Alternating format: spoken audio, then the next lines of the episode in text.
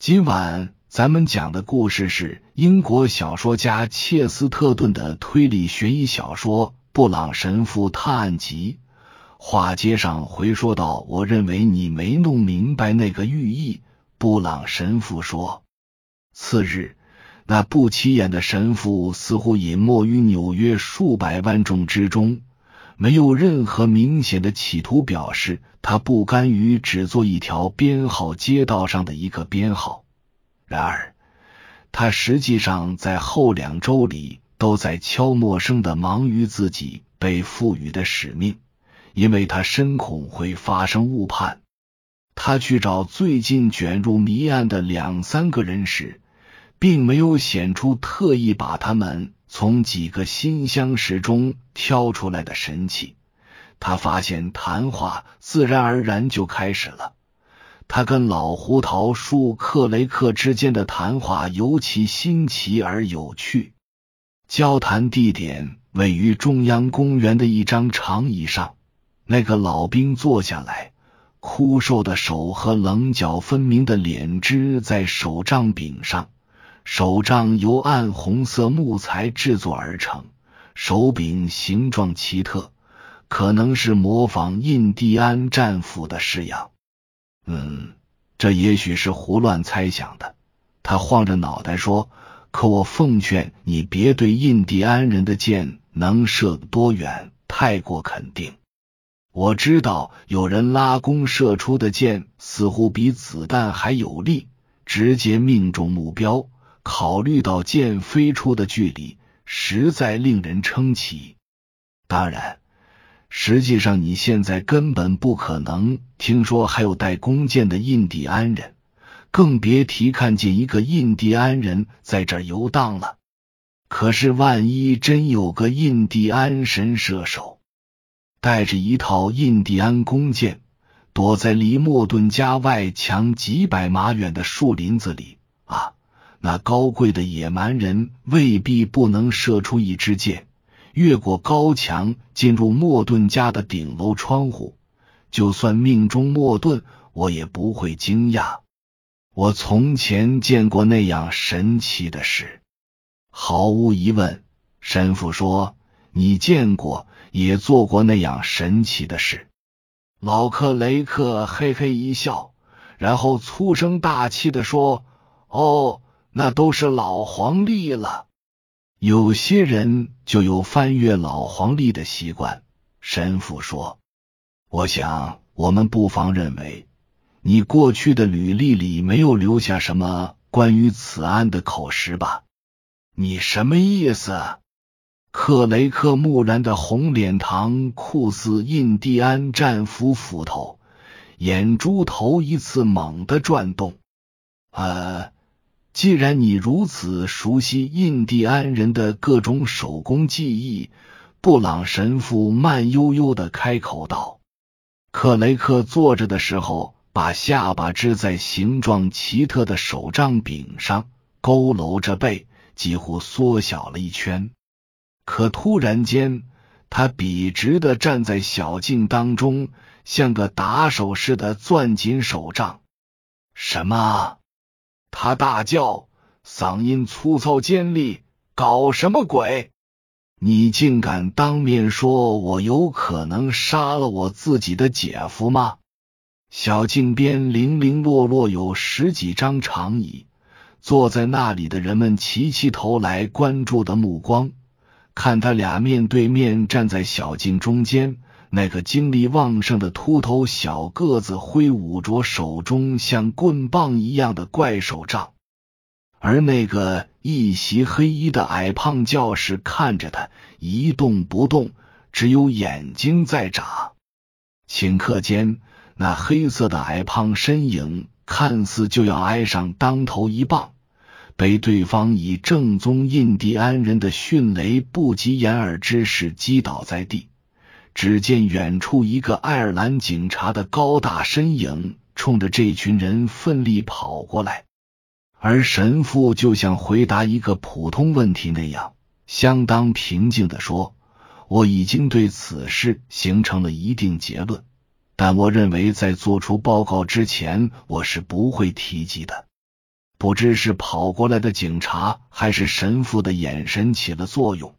老胡桃木把他的手杖塞到腋下，重新戴上帽子，嘴里嘟哝着。神父和气地向他道别，然后四平八稳的出了公园，走向一家旅店的休息室。他和小维恩约好在那里见面。年轻人打着招呼迎上来。他看上去比以前更憔悴、更疲惫，仿佛被烦恼啃噬殆尽。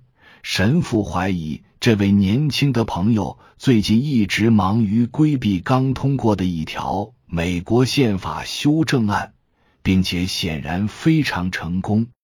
不过，一谈起他的业余爱好或酷爱的科学，他便精神头十足。因为布朗神父以随意闲聊的口吻问起那个区域是否常有飞机飞过，还说他起初误以为莫顿先生的环形围栏圈着的是个飞机场。咱们在那儿的时候，你竟然一架也没见到，真是稀奇。维恩尚未答到。有时飞机密密麻麻，像群苍蝇。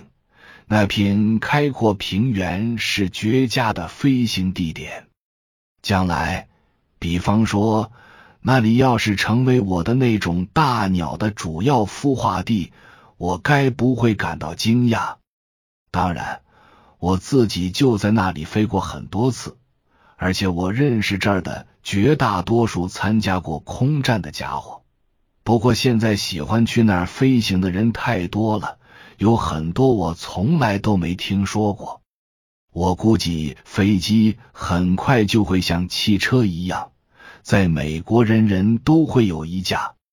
禀造物者之赐，布朗神父微笑着说：“拥有生命权、自由权与追寻驾车之权，更别说飞行权了。”所以我猜想，我们不妨认为。一架陌生的飞机在特定时间飞过那座房子是不太会被注意到的。对，年轻人应道：“我估计是不会的。就算别人认得出他，也不妨事。”神父继续说：“我估计他会另找一架飞机，不会被人认出来是他的。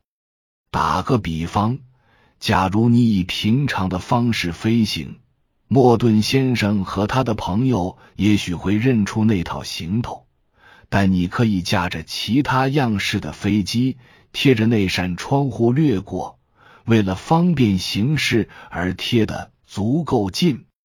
嗯，对，年轻人不假思索的张口应道，然后住了口，目不转睛的盯着神父，嘴巴大张，眼球几乎爆了出来。我的天！他低声说：“我的天！”然后他从休闲椅里站起来，面色苍白，从头到脚都在颤抖，仍然盯着神父。“你疯了吗？”他说，“你在说疯话吗？”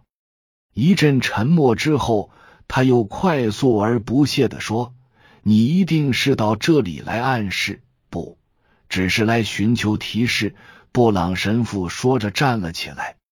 我差不多有了一些初步结论，但我现在还是不说为好。接着，他以同样刻板的礼仪向对方致敬，然后走出旅店去继续他的探求之旅。到了黄昏时分，这趟旅程已经把他带到那座城市里最老。最乱的区域，穿行于肮脏的街巷，踩着散乱歪斜的台阶向河边走去。刚走到一间相当低矮的中餐馆门口，就在悬挂的彩色灯笼下方，他遇到一个以前见过的身影，虽然模样与上次见面时迥然不同。诺曼。德雷奇先生依旧躲在他的硕大风镜后面，冷对这个世界。那副风镜就像深色玻璃面具，遮盖着他的脸。然而，在本月发生的谋杀案过后这段时间里，除了风镜，他的外表发生了奇特的变化。布朗神父曾留意过，他衣着原本十分考究，很难分清他是时髦绅士还是裁缝店外的模特。可现在，整个人都莫名其妙的颓废不已，仿佛裁缝的模特变成了稻草人。他的大礼帽还在，却破旧不堪。他衣衫褴褛。表链和小饰物也都不见了。然而，布朗神父就像昨天刚见过面一样招呼他，也没有排斥随他一起进入那间廉价饭馆，并在一张长凳上坐下来。然而，率先开口的并不是神父。怎么样？德雷奇咆哮道。替你那神圣的大富翁复仇成功了吗？我们晓得所有富翁都是神圣的，这些你都可以在第二天的报纸上读到。他们是如何在母亲膝头上阅读家用圣经，又是如何在家用圣经的光照下生活的？翠，要是他们把家用圣经里的某些内容读了出来。早就把母亲吓坏了，也得吓着富翁自己。我估摸着，那本古书里充斥着宏大偏激的老观念，如今已没人理睬了。那种石器时代的智慧都埋在金字塔底下了。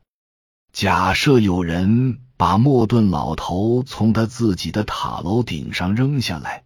让他被底下的狗给吃了，也不会比耶喜别的下场更惨。亚甲不就因为一向谨慎、步步小心而被砍成碎片了吗？莫顿一路走来也是步步小心，该死！直到他过于小心，连步子都迈不开。可是天主的剑把他寻了出来。就像会在古书里出现的那样，把他击杀在塔楼顶上示众。以上是由奶锅大叔给您播讲，感谢收听。每天晚上二十一点三十三分准时开聊。